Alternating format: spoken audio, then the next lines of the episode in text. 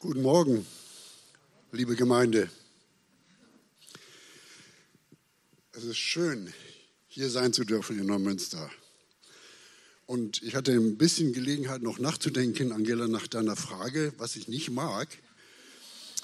Das muss ich unbedingt beantworten. Ich mag keine Unverbindlichkeit. Ich mag keine Unverbindlichkeit.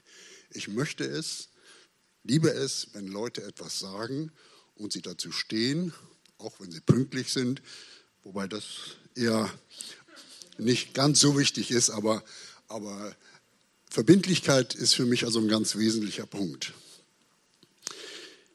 Ich betrachte das als Ehre, dass ich hier vor euch sprechen darf und ich möchte die Gelegenheit wahrnehmen, als Prezer der Gemeinde in Neumünster zu danken, insbesondere der Gemeindeleitung, dass ihr uns in Prez so liebevoll und hingebungsvoll unterstützt. Wir wissen das zu schätzen und wir haben so viel Segen jetzt in dieser Zeit, aber ich habe schon starke Segenswurzeln hier aus Neumünster. Wir haben hier schon tolle Zeiten erlebt. Nicht in diesem Saal, sondern da vorne um die Ecke rum. Da gab es schon ganz, ganz tolle Zeiten und auch mit Bruder Olonska in der Textilfachschule war das, glaube ich, ne? Also richtig gute Zeiten. Also Neumünster und Preetz sind eng verknüpft. Soweit die Vorrede. Ähm, Angela hat schon gesagt, viele sind in Urlaub und ähm, viele planen in Urlaub zu gehen oder waren schon in Urlaub. Wenn man in ein fremdes Land reist, dann ist es ja ganz wichtig, dass einige Fragen vorher geklärt werden. Gerade jetzt ne, mit Corona muss man geimpft sein und was weiß ich alles, welche, welche Regeln gelten da. Stellt euch vor, dass ihr vielleicht sogar in ein fremdes Land zieht, gerade jetzt nach dieser Prophetie, wenn jemand den Ruf hat, in ein fremdes Land zu gehen oder gerufen wird von Gott, dann ist es gut, wenn wir vorher Fragen klären. Ich hatte das Vorrecht, äh, als Kind in einer Missionsgemeinde aus der Felberter Mission mitzubekommen, wie Missionare ausgesandt wurden. Ich kann mich erinnern an den ersten Missionar oder das erste Missionarsehepaar in Felbert, die, die ausgesandt wurden nach Afrika. Und da wurden alle möglichen Fragen gestellt und beantwortet. Und ich denke, es ist gut, zu wissen, dass wir auch auf einer Durchreise sind. Urlaub ist eine Sache, irgendwo hinzugehen oder zu planen, dort zu bleiben, ist noch eine ganz andere Sache. Da muss man einige Fragen stellen, die wichtig sein können. Und ich denke, wenn wir uns vergegenwärtigen, dass wir auf der Durchreise sind in ein Land und in eine Ewigkeit, also eine zeitlose Zeit, dann ist es gut, wenn wir hören, was das Wort Gottes dazu sagt. So, jetzt hoffe ich, dass das mit der Präsentation funktioniert. Wir haben es noch nicht geübt. Ähm, muss ich da, ja, da kommt's. Könnt ihr schon was sehen? Muss ich was klicken?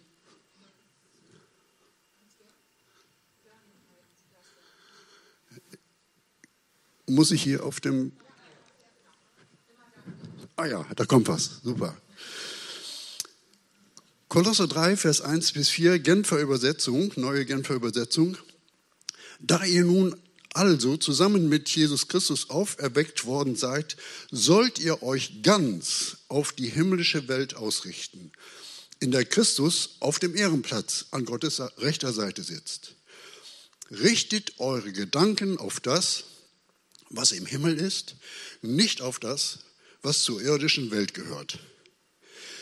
Denn ihr seid dieser Welt gegenüber gestorben und euer neues Leben ist ein Leben mit Christus in der Gegenwart Gottes. Jetzt ist dieses Leben den Blicken der Menschen verborgen, doch wenn Christus, euer Leben in seiner Herrlichkeit erscheint, wird sichtbar werden, dass ihr an seiner Herrlichkeit teilhabt. Ein richtig gutes, starkes Wort von Paulus an die Kolosser. Ich habe das so ein bisschen kenntlich gemacht. Ihr sollt euch ganz auf die himmlische Welt ausrichten. Richtet eure Gedanken auf das, was im Himmel, nicht was auf der Erde oder nicht auf das, was zur irdischen Welt gehört. Vielleicht zur Erklärung. Wenn wir in der Schrift das Wort Himmel lesen, gibt es eigentlich so drei Bereiche, die man unterscheiden kann. Wir finden da Beispiele in den Psalmen und da fangen wir mal an. Erstens, der Himmel als Erdatmosphäre, Wolken, Luftraum für Vögel, alles das, was uns umgibt. So, welche muss ich jetzt drücken? Den habe ich weggedrückt. Ja. Also der Himmel als Erdatmosphäre Psalm 147, Vers 8, da steht, der den Himmel mit Wolken bedeckt. Ich liebe Wolken. Ihr auch? So, wenn die Wolken ziehen, das ist herrlich, ne? Der den Himmel mit Wolken bedeckt und Regen gibt auf der Erde, der Gras auf den e- Bergen wachsen lässt. Also, das ist der, der atmosphärische Himmel um uns herum. Dann gibt es den anderen Bereich des Himmels, der Himmel als Universum. Psalm 8, Vers 4, wenn ich sehe den Himmel, deiner Hände Werk oder deiner Fingerwerk, den Mond und die Sterne, die du bereitet hast. Also das ganze Universum ist auch Himmel, wird in, in der Bibel mit Himmel bezeichnet.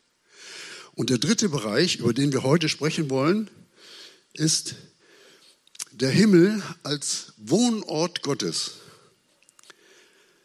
Psalm 103, Vers 19. Der Herr hat seinen Thron im Himmel errichtet und sein Reich herrscht über alles. Gut zu wissen, dass es diese drei unterschiedlichen Bedeutungen in der Schrift geben kann.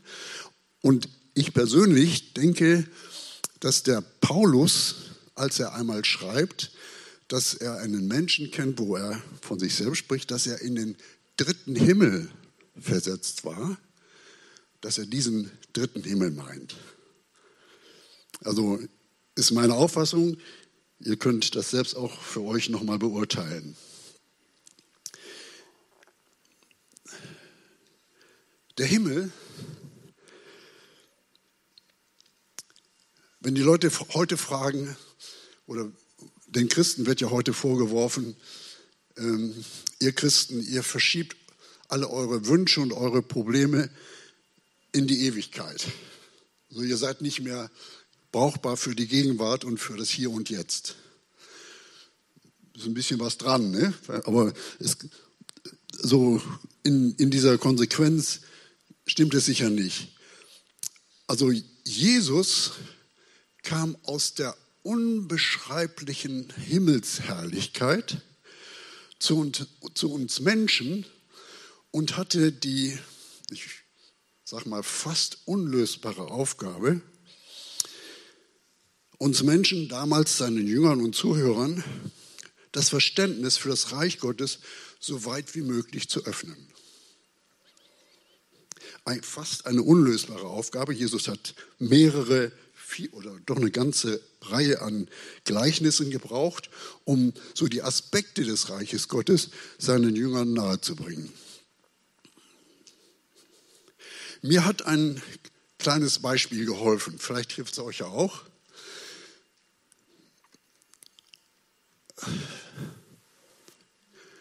Wisst ihr, was das ist?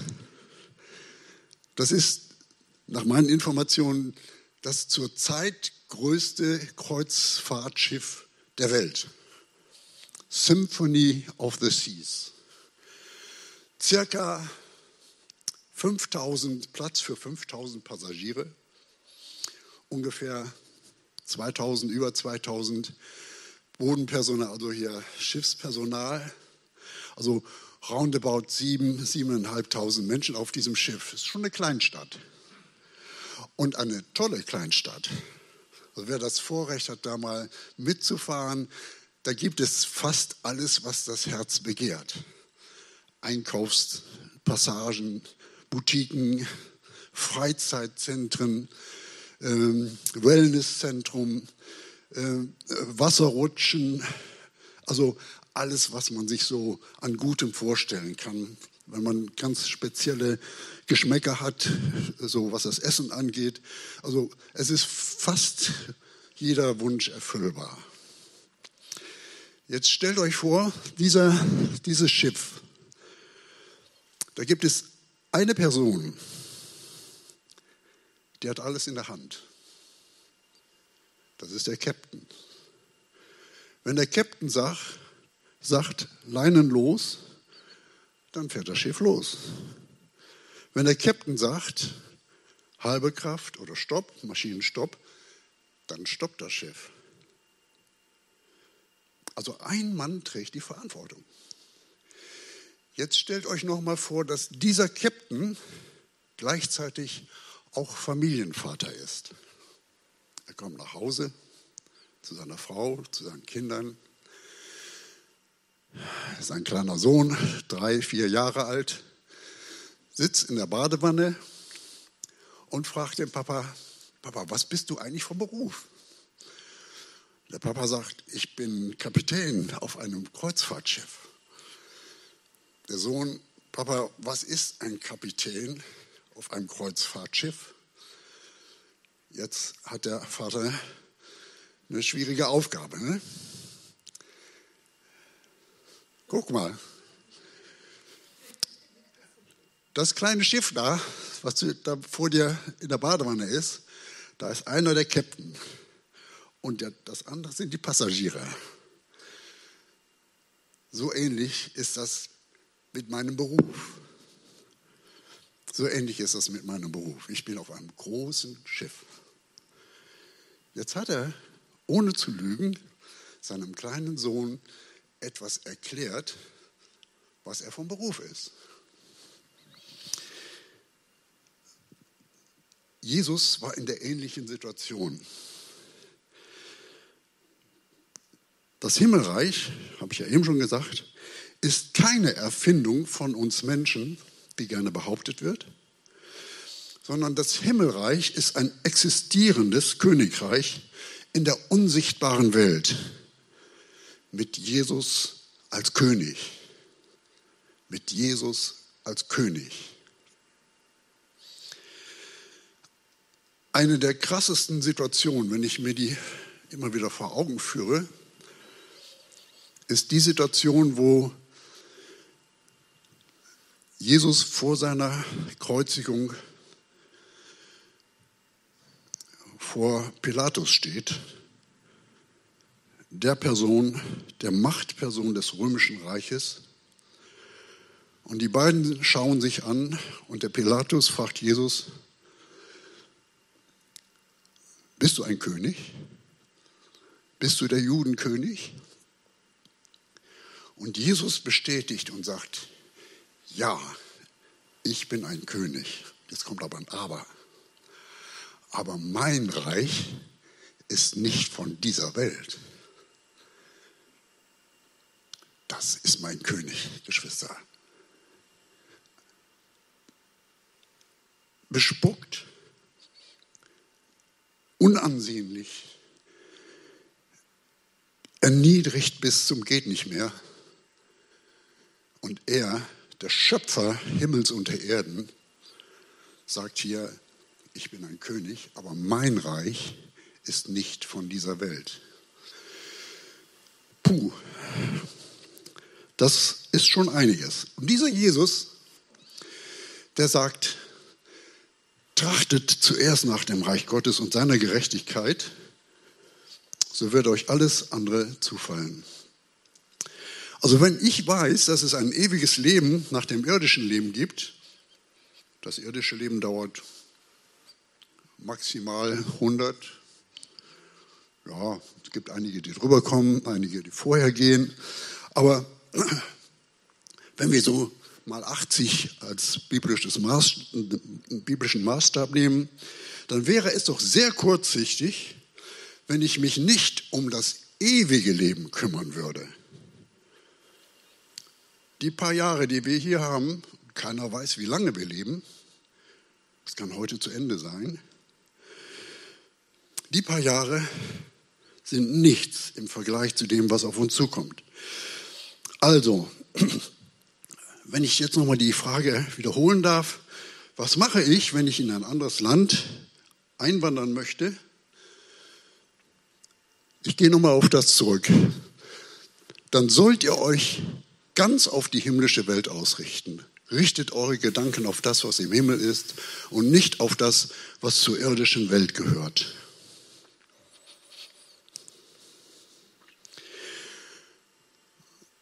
Ich habe ein paar Fragen mal aufgelistet. Einige sind ganz wichtig, andere sind nicht ganz so wichtig, aber vielleicht dann für den einen oder anderen doch. Erste Frage, welche Sprache wird im Himmel gesprochen?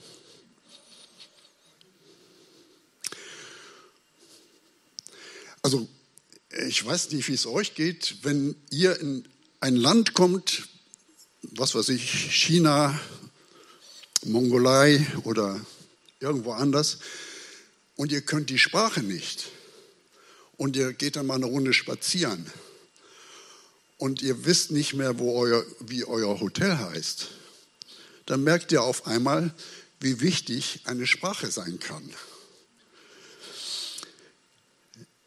Ich denke, es ist gut darüber nachzudenken, was wird denn im Himmel gesprochen? Einige sagen ja, das ist Englisch, weil die Engel Englisch sprechen, aber das ist nur ein Witz. Aber wir lesen in Offenbarung 7, Vers 12, Danach sah ich und siehe eine große Schar, die niemand zählen konnte, aus allen Nationen und Stämmen, und Völkern und Sprachen. Also wir haben das ja schon in der Prophetie gehört. Ne? Die standen vor dem Thron und vor dem Lamm, angetan mit weißen Kleidern und mit Palmzweigen in ihren Händen und sprachen Amen. Lob und Ehre und Weisheit und Dank und Preis und Kraft und Stärke sei unserem Gott von Ewigkeit zu Ewigkeit. In welcher Sprache das gebetet oder gesungen oder dem Herrn zur Ehre gegeben wird, weiß ich nicht. Eins weiß ich, Gott der zu Pfingsten so ein Erlebnis geschenkt hat, wo die Leute sich aus den unterschiedlichen Sprachen plötzlich verstehen konnten, der wird im Himmel dafür sorgen, dass wir uns auch verstehen. Und eine Ermutigung an unsere Migrantengeschwister, es wird kein der, die das geben, was schwierig ist. Und es wird auch keine gendergerechte Sprache notwendig sein. Ich glaube, wir werden eine Sprache bekommen, eine neue Sprache, die rein ist, ohne Sünde. Kann sein, dass es die Zungen sind, die Gott uns schon geschenkt hat, aber warten wir es ab.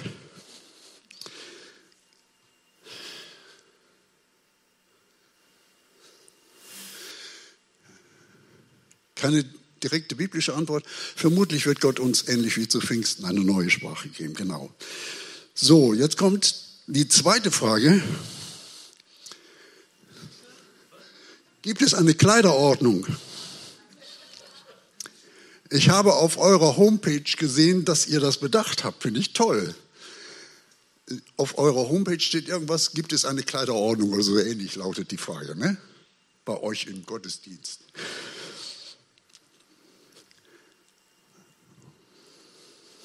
Gute Frage, ne?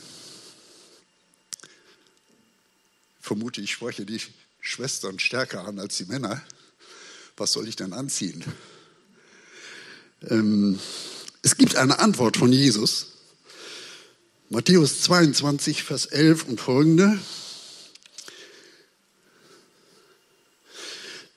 Da ging der König hinein zum Mahl, sich die Gäste anzuschauen.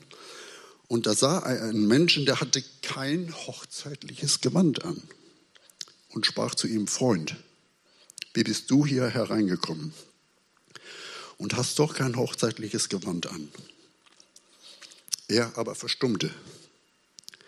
Da sprach der König zu seinen Dienern, bindet ihm Hände und Füße und werft ihn in die äußerste Finsternis. Da wird sein Heulen und Zähne knappern. Puh. Kleiderordnung ist wichtig. Vielleicht zum Verständnis, so wie ich das gelesen habe, bei Hochzeiten und größeren Festlichkeiten von hochgestellten Persönlichkeiten wurde mit der Einladung auch das passende Kleid mitgeschickt, das Hochzeitsgewand mitgeschickt. Stell dir vor, du wirst eingeladen zu einer Hochzeit, kommt ein Paket von Amazon oder wie auch immer, pack's aus, da ist mein Kleid drin, mein Hochzeitsanzug oder wie auch immer. Wäre es nicht vermessen, dann zu sagen, da ziehe ich doch nicht an. Ich gehe in meinen eigenen Klamotten. Ich, ich habe was Besseres. Wisst ihr, dieses Beispiel von oder dieses Bild von Jesus hat ganz große Tiefe und auch ganz große Schärfe.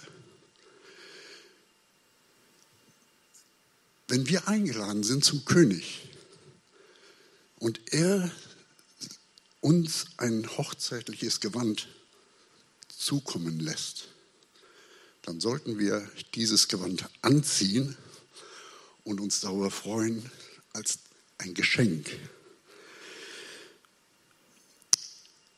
Es gibt einen Lieddichter, den kennt ihr sicher auch vom Namen her, Graf Zinzendorf. Der hat einmal ein Lied gedichtet, das lautet so. Christi Blut und Gerechtigkeit das ist mein Schmuck und Ehrenkleid. Damit will ich vor Gott bestehen, wenn ich zum Himmel werde eingehen. Auf den Punkt gebracht, ne? Genial. Christi Blut und Gerechtigkeit, das ist mein Schmuck und Ehrenkleid. Wir kommen nachher noch so ein bisschen mehr in diese Notwendigkeiten, die uns das Wort Gottes zeigt für,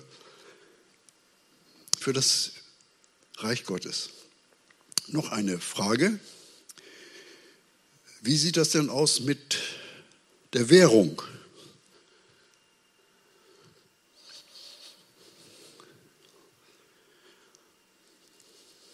Muss ich was mitnehmen? Golden American Express oder wie auch immer oder Euro oder Bitcoins oder was weiß ich alles, was es heutzutage alles gibt, äh, muss ich da irgendetwas mitnehmen? Wisst ihr, die Frage ist ja nicht einfach so. In verschiedenen Kulturen, aus verschiedenen Kulturen kennen wir das, dass den Verstorbenen Grab Beigaben mitgegeben worden sind. Einige haben sogar so Münzen auf die Augen gelegt bekommen, damit sie Fährgeld haben für den, für den Fährmann, der sie über den Jordan bringen oder über, über den Fluss bringen sollte. Ne? Also, Frage, brauchen wir im Himmel eigentlich irgendeine Währung? Ich glaube,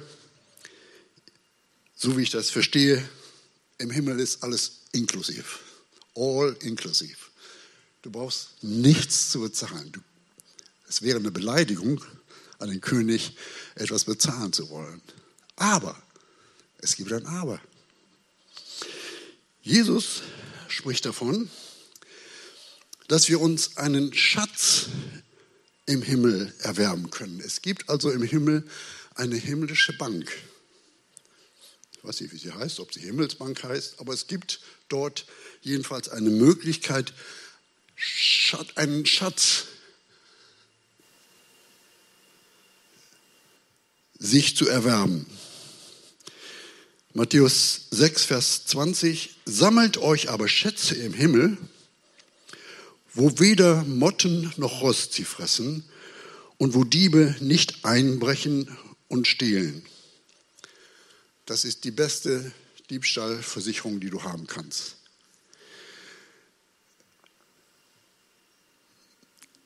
Jesus hat das an einer anderen Stelle auch noch mal ein Stückchen auf den Punkt gebracht bei dem reichen Jüngling.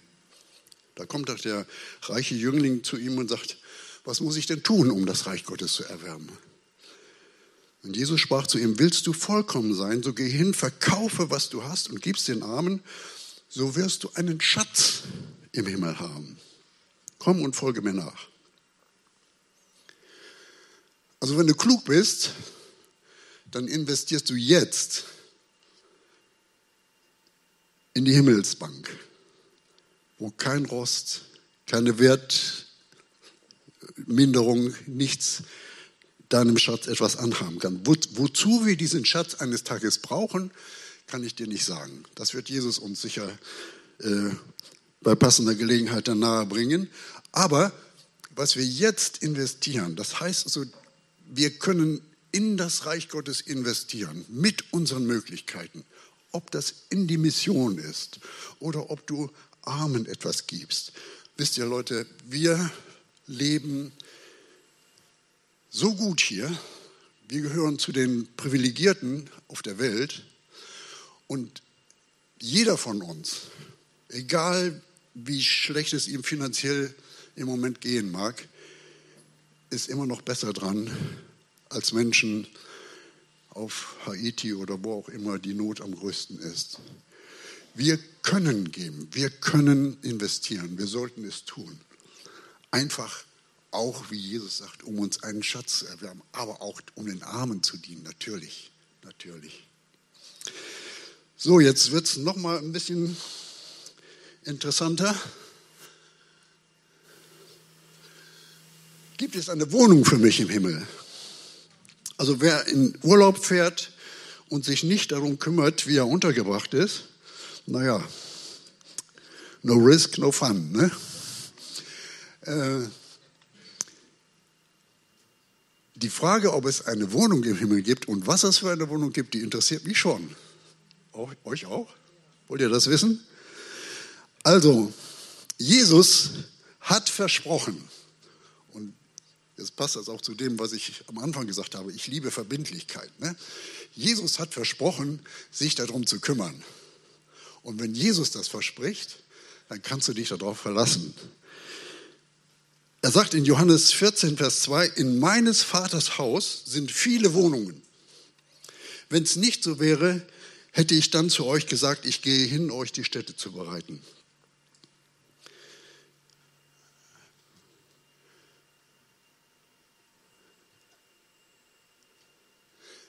ich habe es unterstrichen, in meines Vaters Haus sind Gegenwart viele Wohnungen.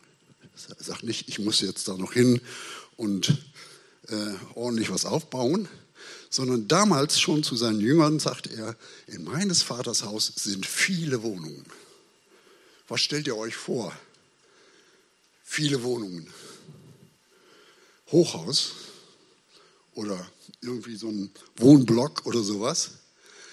Ähm, könnte auch ein bisschen frustrierend sein, wenn man sich das jetzt so menschlich vorstellt. Ne? Aber wenn das für alle Gotteskinder gelten soll, dann muss das ein ziemlich großes Haus sein, was Jesus da sagt. In meines Vaters Haus sind viele Wohnungen. Und ich glaube, dass diese Wohnungen für uns vorbereitet werden. Nicht nur für die Jünger damals, sondern für jeden von uns. Eine Wohnung für uns vorbereitet.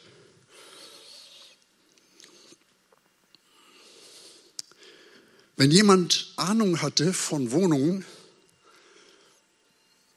dann war das Jesus. Der hatte ja nun etliche Jahre als Zimmermann gearbeitet und ähm, war wahrscheinlich auch in verschiedene Häuser reingekommen oder hat selbst mit Häuser gebaut. Also Jesus ist Fachmann. Wenn er sagt, äh, ich kümmere, ich kümmere mich um die Wohnungen für euch. Wir dürfen ihm vertrauen. Jetzt sagt uns Hebräer 13, Vers 14, denn hier auf der Erde gibt es keinen Ort, der wirklich unsere Heimat wäre und wo wir für immer bleiben könnten. Unsere ganze Sehnsucht gilt jener zukünftigen Stadt, zu der wir unterwegs sind.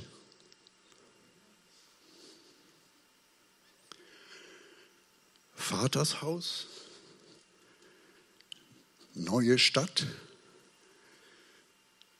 Kann man das irgendwie miteinander verknüpfen? Wir haben hier keine bleibende Stadt, sondern die zukünftige suchen wir. Meine Frage, liegen unsere Wohnungen eventuell im neuen Jerusalem? Kann man drüber nachdenken. Ne? Ich habe einen Bibelvers gefunden, der, wo ich der Meinung bin, das liegt das sehr nahe. Offenbarung 21, Vers 27. Nichts Gemeines wird in sie, die neue Stadt Jerusalem, wo habe ich das jetzt hier bei mir? Keiner, der tut, was abscheulich ist oder der der Lüge dient, allein die eingetragen sind im Buch des Lebens, dem Buch des Lammes. Gilt das für dich? Ja, gute Frage. Gilt das für dich? Allein die eingetragen sind im Buch des Lebens, dem Buch des Lammes. Ich denke, das gilt für die wiedergeborenen Christen, Kinder Gottes, denen ein unvergängliches Erbteil zugesagt ist. Und jetzt kommt noch eine Verknüpfung. In der Offenbarung lesen wir, und der mit mir redete, Offenbarung 20, 21, muss das wohl sein, der mit mir redete, hatte einen Messstab, ein goldenes Rohr, um die Stadt und ihre Tore und ihre Mauern zu vermessen. Die Stadt ist angelegt als Viereck von gleicher Breite und Höhe, von gleicher Länge und Breite und er vermaß die Stadt mit dem Rohr und kam auf 12.000 Stadien. Ihre Länge und Breite und Höhe sind gleich. Und er maß ihre Mauern 144 Ellen waren es nach Menschenmaß, das auch das Engelsmaß ist. Habt ihr vielleicht so noch nicht gelesen, ne? Ich habe hab das gelesen, habe mich darüber gefreut. Ich dachte, Mensch, wenn der Johannes von Gott eine Offenbarung bekommt, von dem neuen Jerusalem und Maßangaben dabei sind, dann kann man natürlich überlegen, muss man das jetzt vergeistlichen oder kann man die Werte, die Maße, die hier angegeben sind, kann man die wirklich nehmen? Weiß nicht, wie ihr dazu steht. Also hier an dieser Stelle ist das für mich so deutlich, dass das echte Maße sind. Stellt euch das mal vor. Die Stadt ist angelegt als Viereck von gleicher Höhe, Breite und Höhe und Höhe, genau. 144 Ellen Stadien waren. Moment, da stimmt irgendwas nicht. Stadien sind das. So, äh, ich zeige euch mal etwas, was jemand versucht hat, in ein Bild hineinzufassen.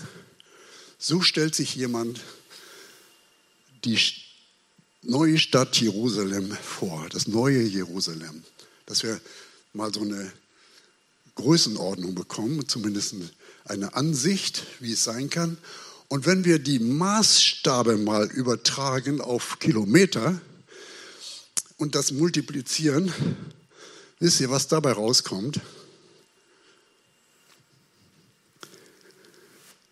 Eine Kantenlänge von 2200 Kilometern. Von London bis Moskau, von Rom bis Helsinki circa 2200 Kilometer nach den biblischen Angaben. Und das nicht nur auf der Fläche, sondern auch in der Höhe. Da passen eine Menge Leute rein, Leute.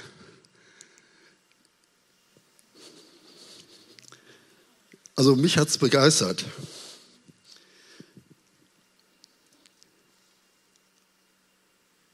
Die, Frage, die nächste Frage ist, wenn wir uns das überhaupt vorstellen können, also lest mal da die Offenbarung, wie das beschrieben wird. Goldene Straßen, ein Marktplatz, der Thron Gottes. Man kann ins Schwärmen kommen, wenn man das liest in der Offenbarung, solltet ihr machen. Meine Empfehlung. Aber eine ganz oder ein, zwei wichtige Fragen habe ich noch. Mit wem werden wir denn zusammenkommen?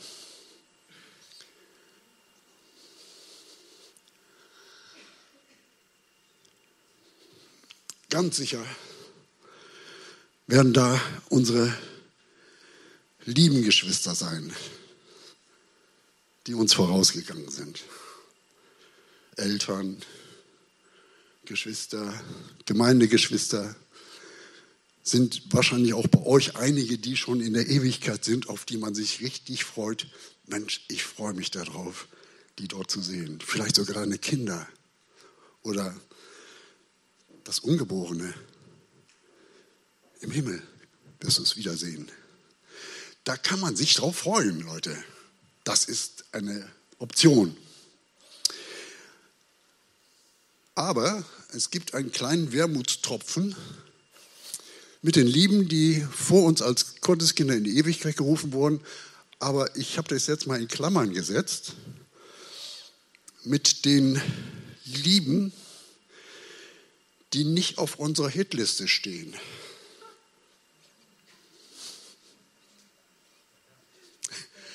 Das kann dir passieren, dass plötzlich jemand im Himmel ist, wo du lieber die Straßenseite wechseln möchtest.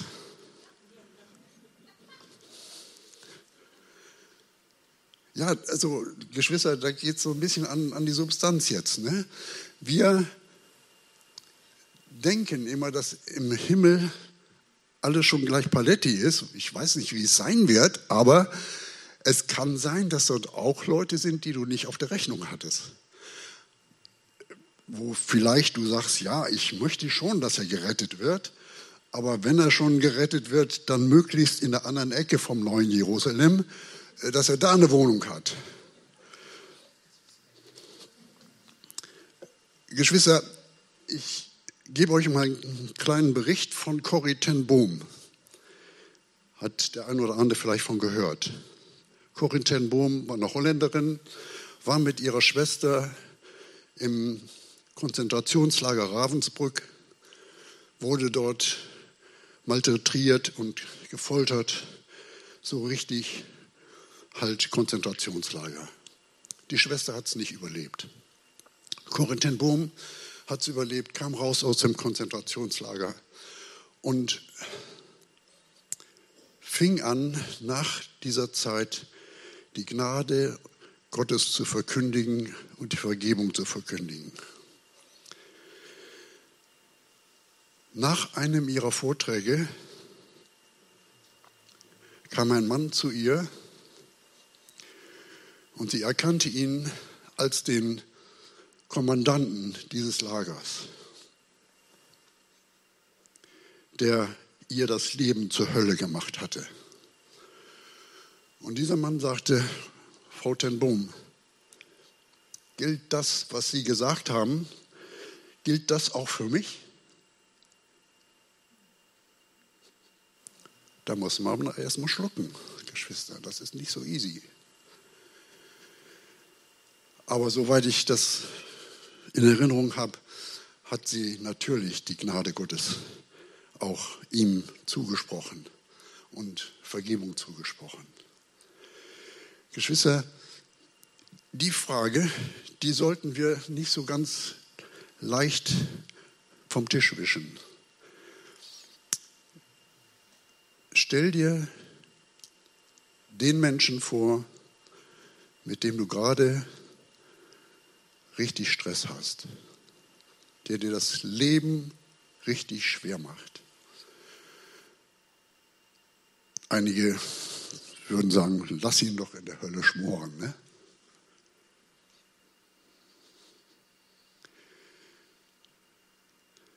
Könntest du dir vorstellen, dass der sich oder die sich bekehrt und die Gnade Gottes empfängt?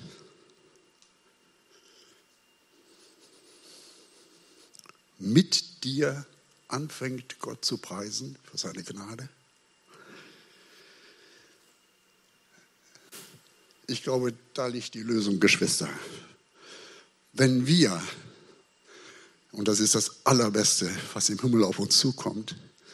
Wenn wir vor unserem Erlöser stehen, vor unserem König, vor dem König der Könige, dann relativieren sich alle diese Fragen, dann ist das nicht mehr wichtig. Dann fangen wir an, ihn anzubeten mit allem, was wir haben. Und danken ihm für die Gnade, die er mir, dir geschenkt hat. Und wenn dann jemand neben dir vielleicht ist, der dir das Leben schwer gemacht hat, dem du bisher vielleicht noch nicht vergeben konntest, dann freust du dich darüber, dass er mit dir den Herrn anbetet. Da, glaube ich, liegt die Lösung. Lass uns unseren Blick auf Jesus richten. Ich komme langsam zum Schluss. Die wichtigste Frage, wie kann ich in das Reich Gottes kommen?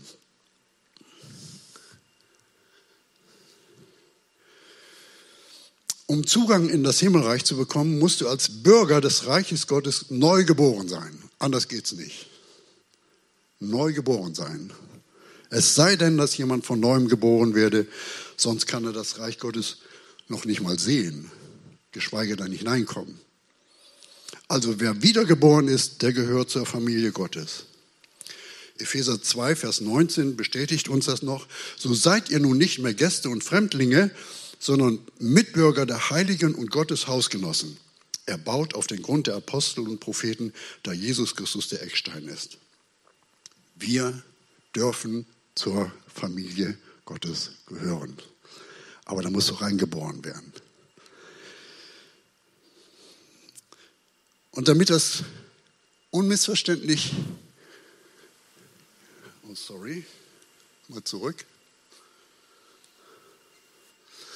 Damit das unmissverständlich klar ist,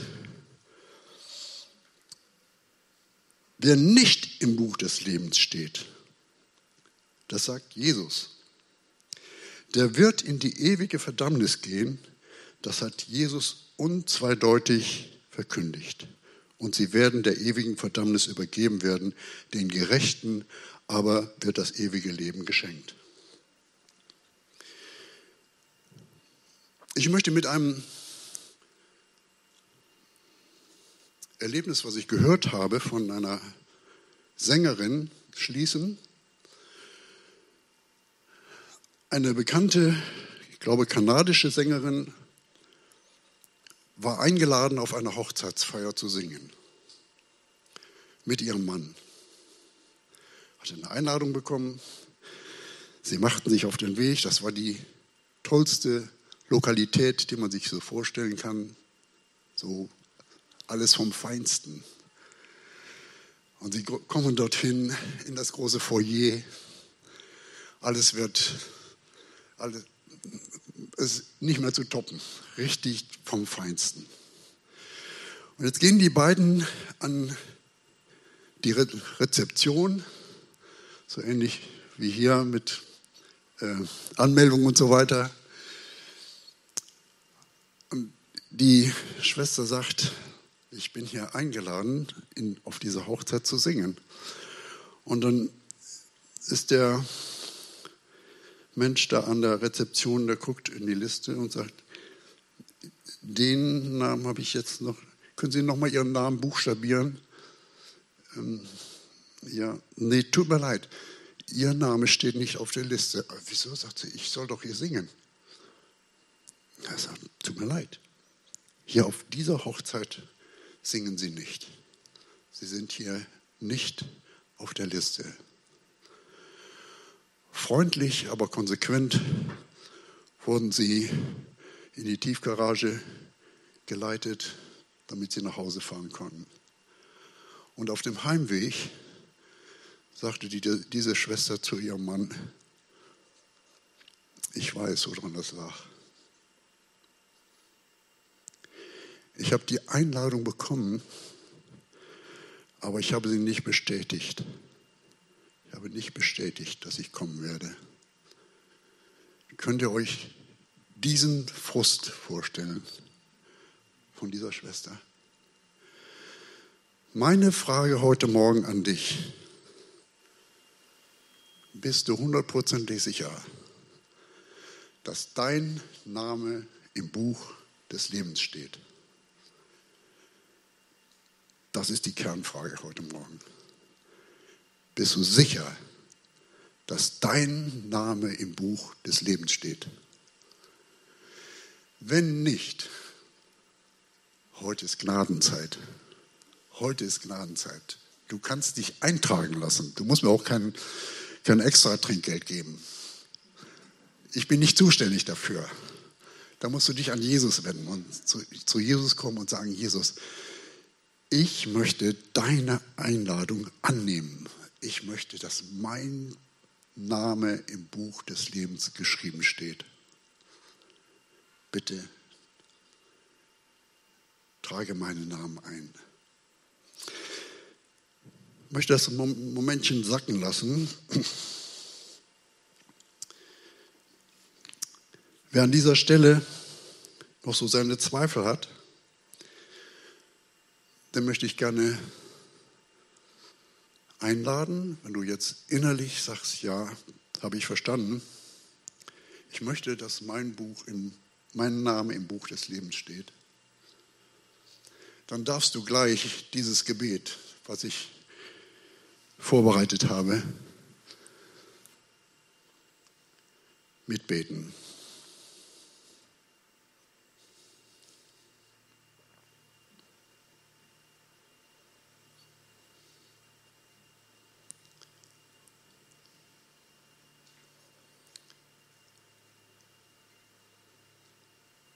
Wollen wir dazu aufstehen?